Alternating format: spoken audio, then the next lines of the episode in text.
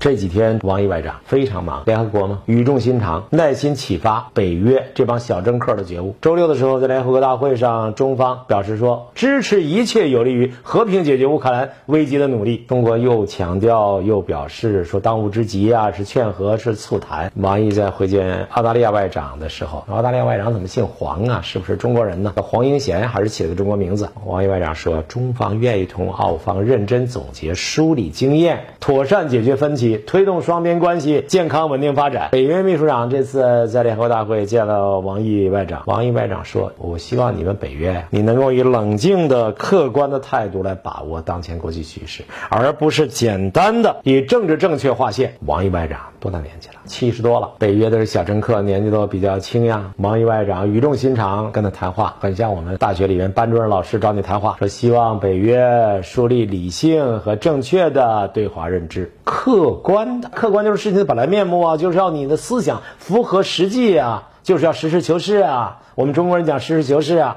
事情本来怎么回事儿你没弄清楚，你跟着起什么哄啊？美国一起哄，你就跟着起哄。第二，王毅外长说要冷静啊。王毅当年下乡知青，经历的事儿多了，说你不能不冷静啊，你不要冲动啊，冲动是魔鬼啊！你要用自己脑子去判断一下，而不是用情绪思考。第三，王毅外长特别强调说，你不能以政治正确划线。就是意识形态挂帅嘛，你自己把什么冷战呀、独裁呀、专制啊这些简单的概念在你脑子里边呢摆弄来摆弄去，然后你弄了一个简单的概念图示，让自己陷入到幼稚的思维，要么这样，要么那样，要么白，要么黑，要么民主，要么独裁，这叫幼儿园大班的二分法，不符合成年人的思维的特点，常人的逻辑也远离客观事实。第四条，王毅教导北约的小政客说：“你们不要意识形态划线。”啊，还有一个用意，那就是政治正确这个东西啊，它有一个僵化的冷战的遗存背景在这儿。再说事情不断变化的，美国的利益和欧洲的利益有一致的地方，但是美国有美国的利益，欧洲有欧洲的利益，你怎么知道欧洲的利益和美国利益总一致呢？人家把驴牵走了，你在这儿拔橛子；人家把你卖了，你替人家数钱，你不能这么幼稚啊！欧洲人有欧洲人的利益，所以中国希望和欧洲发展理性的关系。欧洲人和小乘客听了以后，希望他能够进演讲，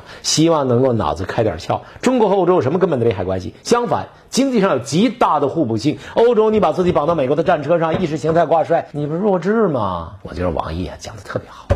老臣谋国，语重心长。欧洲这帮子天天盯着眼前的选票的这帮小政客呀，缺少王毅外长给他们做一点思想工作，促膝谈心。